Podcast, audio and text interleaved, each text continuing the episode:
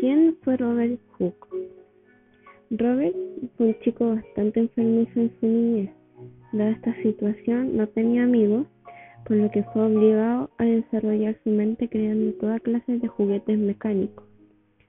Luego del fallecimiento de su padre, fue a Londres en busca de nuevas oportunidades, donde estudió en la escuela Westminster solo con los ahorros y todo el conocimiento de lectura, escritura y que su padre heredó, por lo que era un excelente matemático. ¿Cuál fue el gran aporte de medicina actual de Hooke? Hooke, junto a los demás hombres que estudiaron y no se limitaron a quedarse con lo poco que se sabía sobre células, ellos nos enseñaron que estamos hechos y somos rodeados de células. Debemos recordar que toda esta gente eran llamados locos en su época, ya que a medida que descubrieron las siguientes investigaciones fueron dando paso a las áreas de ciencia y medicina actual. ¿Qué tipo de células se descubrieron más tarde por el descubrimiento de Hooke?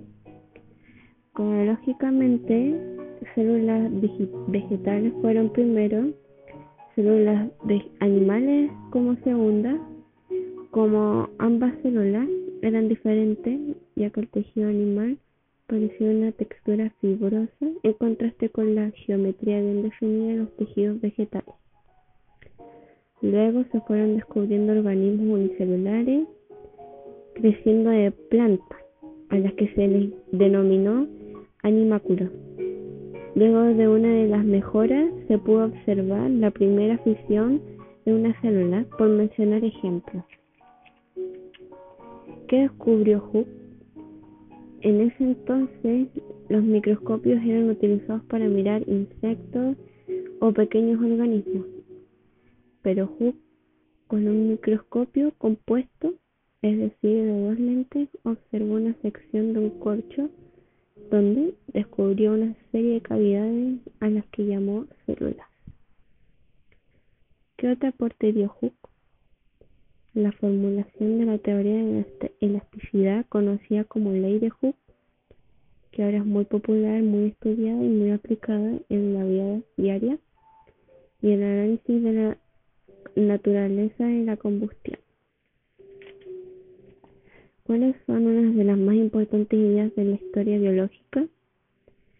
La teoría que afirma que todas las células de vida, incluyéndonos nosotros y las cosas que nos rodean, están compuestas por células.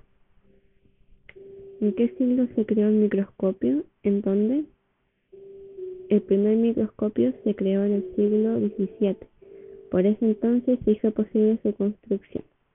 Claramente no eran como los microscopios actuales, pero tenían su función y fue creada en Holanda.